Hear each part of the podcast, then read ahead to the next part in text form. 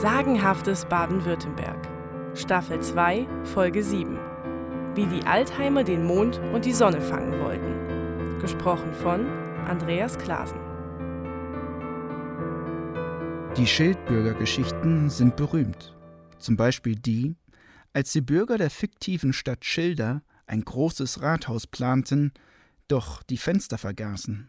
Daraufhin probierten die Bürger allen Ernstes, das Sonnenlicht in Säcken zu sammeln und so Licht ins dunkle Rathaus zu tragen.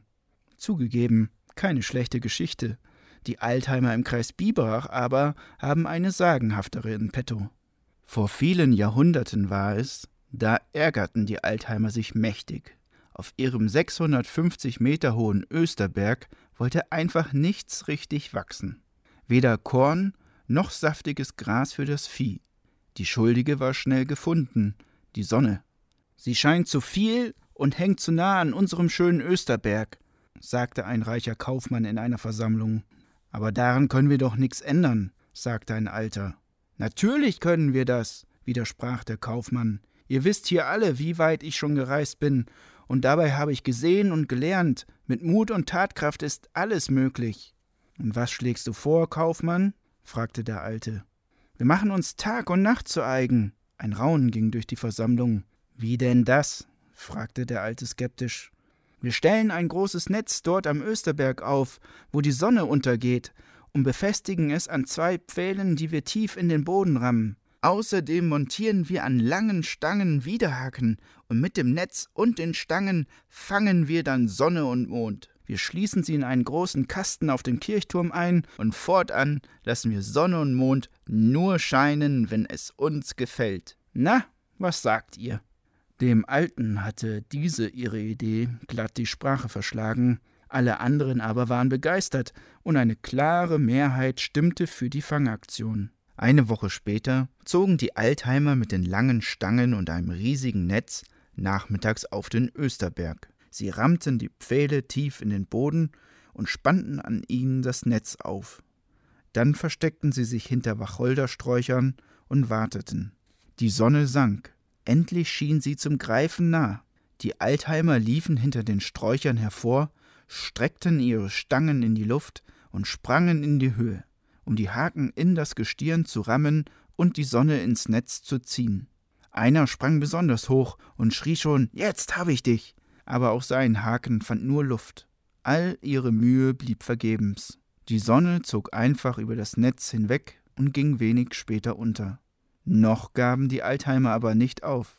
Dann fangen wir eben zuerst den Mond, rief der Kaufmann, und alle setzten sich hin und warteten wieder geduldig ab, bis der Mond ganz nah über ihren Köpfen schien. Schnell standen sie auf und sprangen wie wild in die Luft, um das Mondgesicht mit ihren Widerhaken ins Netz zu ziehen, aber erneut waren all ihre Anstrengungen umsonst.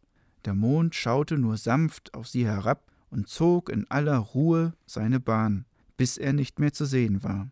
Der Kaufmann meinte daraufhin Kommt es euch auch so vor, als ob der Berg verrutschen würde, wenn wir so wild auf ihm springen? Womöglich ist das unser Problem. Lasst uns deshalb den Berg an seinem Fuße festnageln, damit wir bei unserer Jagd stabilen Grund haben. Die Altheimer vertrauten weiter dem Wort des Kaufmanns. Sie schlugen am Fuße große Pfähle tief in die Erde, damit der Österberg nicht länger verrutsche. Doch auch diese Vorsicht half nichts. Sonne und Mond gingen ihnen auch danach nicht ins Netz. Wenig später versammelten sich alle zu einer Krisensitzung. Die Enttäuschung war vielen ins Gesicht geschrieben. Der alte Altheimer aber, der nicht auf dem Berg gewesen war, mahnte Hört endlich auf mit diesen irren Aktionen, sonst enden wir alle noch als Schildbürger in den Geschichtsbüchern. Da entgegnete der Kaufmann Wir probieren wenigstens etwas aus, alter Mann. Hör endlich auf, alles schlecht zu reden. Sei doch lieber selbst einmal ein wenig visionär. Tut mir leid, lieber Kaufmann, sagte der Alte. Ich leide nicht unter Visionen, und wer welche hat, der sollte lieber zum Arzt gehen, hat mal ein weiser Mann gesagt. Da verschlug es auch endlich mal dem Kaufmann die Sprache, und mehr und mehr Altheimer fingen an zu lachen, über den Spruch des Alten, über den Kaufmann und vor allem über sich selbst, ihre irre Jagd auf Mond und Sonne, die zwar völlig erfolglos gewesen war, aber doch mächtig Spaß gemacht hatte. Diese von Andreas Klasen neu erzählte Variante basiert vor allem auf dem Text aus dem ersten Band Volkstümliches aus Schwaben. Sagen, Märchen, Volksaberglauben von Anton Bierlinger aus dem Jahr 1861.